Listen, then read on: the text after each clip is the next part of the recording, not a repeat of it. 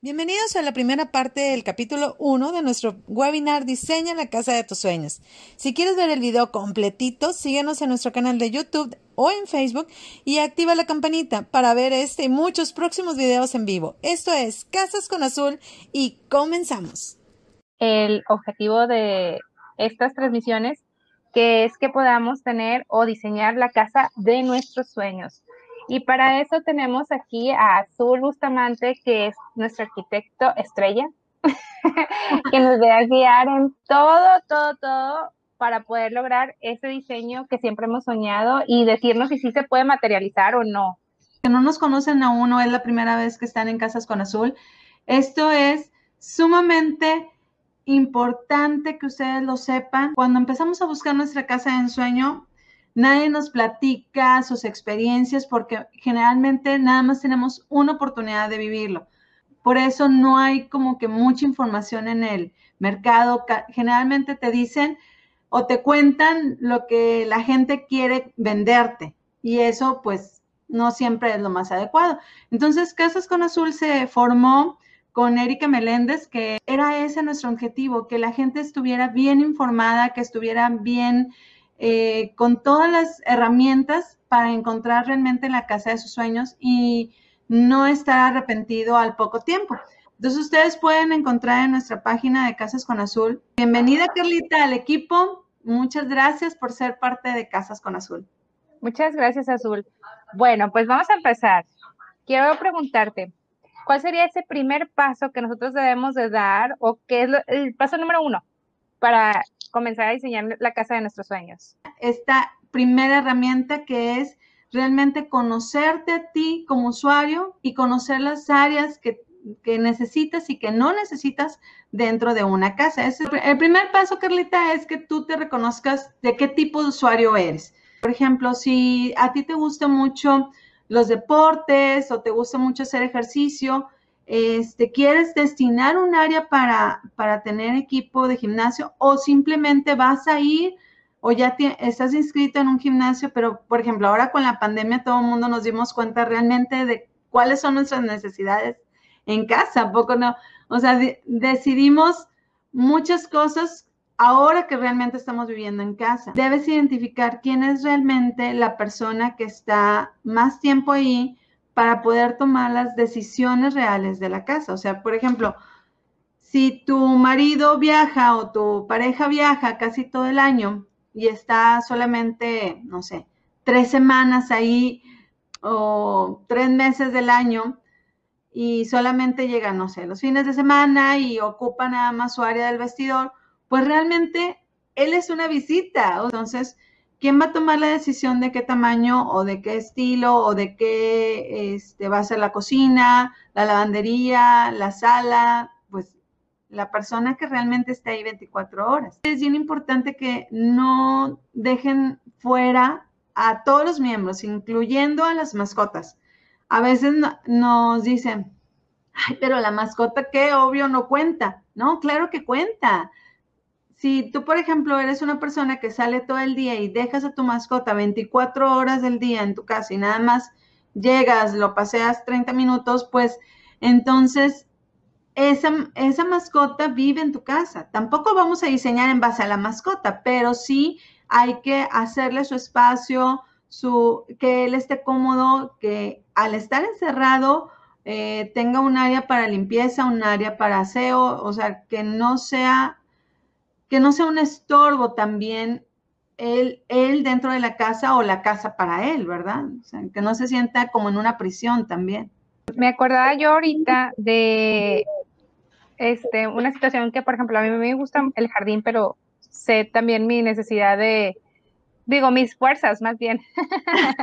tengo necesidad de un jardín porque me gusta, pero también reconozco que no tengo esas pues capacidad para, o sea, me gustaría un gran jardín, pero sé que no voy a poderlo ahorita, al menos no en esta etapa de mi vida.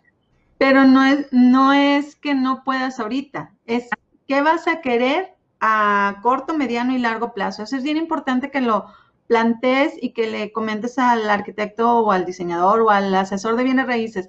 Quiero que la casa tenga un espacio para jardinería o quiero que tenga una terraza grande porque me gusta poner... Eh, plantas o me gusta tener un vivero. Entonces, ¿qué te va a ayudar en esto? A que te deje las instalaciones necesarias para lo que tú quieres hacer. Por ejemplo, si tú ahorita me dices, oye, ¿sabes qué? No tengo eh, un sistema de riego, por eso no, no alcanzo a regar y no te...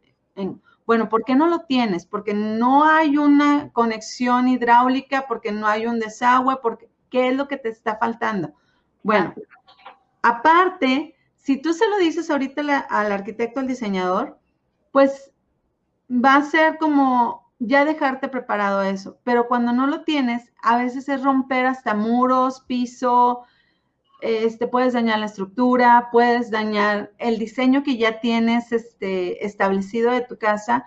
Y eso es súper em, peligroso a veces porque este, generalmente dejan tuberías de gas cerca de las tuberías hidráulicas o eléctricas o no sabes. Simplemente si tu casa no tiene los planos reales de la, de la obra, que eso pasa hasta en las mejores familias, o sea, es muy común.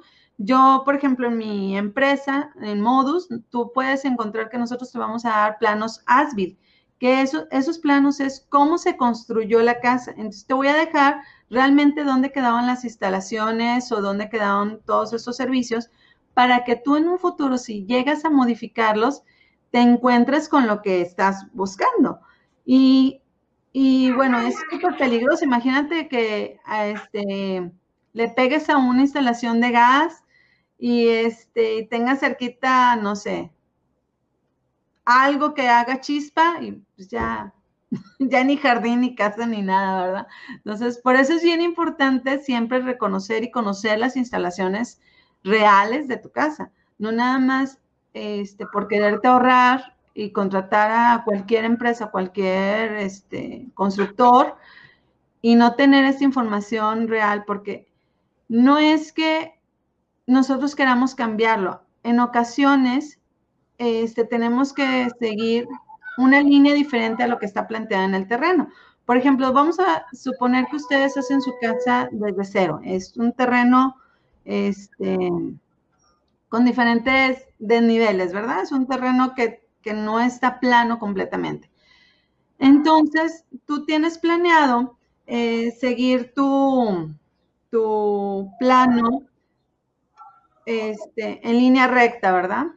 Pero te topas con una piedra imposible de cavar, sí, imposible de que pase por ahí esa tubería. Entonces, se modifica. Pero si tú en el plano no lo aterrizaste, no pusiste que se modificó esa línea de instalación, pues cuando quieras hacer una modificación vas a estar escarbando donde no está la tubería. Entonces, por eso siempre debes pedir o cotizar un proyecto que también incluya los planos finales, como quedó la obra, o ASBIL a cómo quedó la obra, o todo el mundo le dice diferente, pero en sí es cómo se construyó realmente.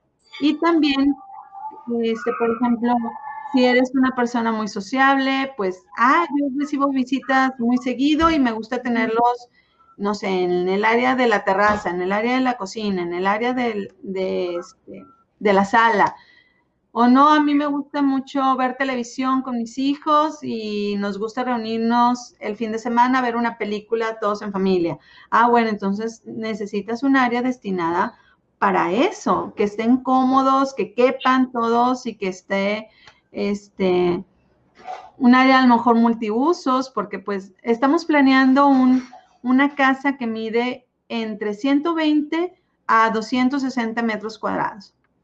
No estamos hablando de mansiones, no estamos hablando de eh, lugares que no son este, técnicamente lo que vemos al diario, ¿verdad? Entonces, esta es la parte en la que realmente te vas a enfocar, porque te vas a identificar qué tipo de usuario eres y qué realmente necesitas y qué no necesitas. ¿Cómo puedo saber qué cosas, o sea, como qué tipo de cosas necesitamos o no necesitamos?